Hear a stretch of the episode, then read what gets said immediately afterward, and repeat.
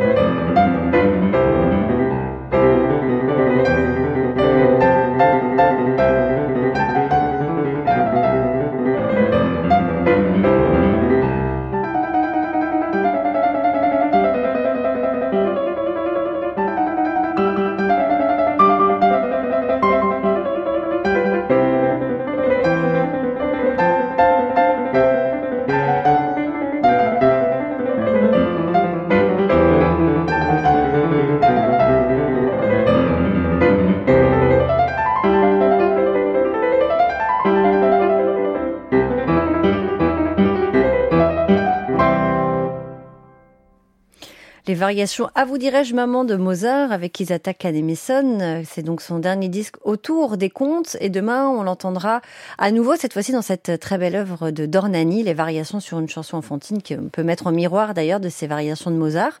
C'est notre disque du jour à réécouter, à podcaster sur francemusique.fr.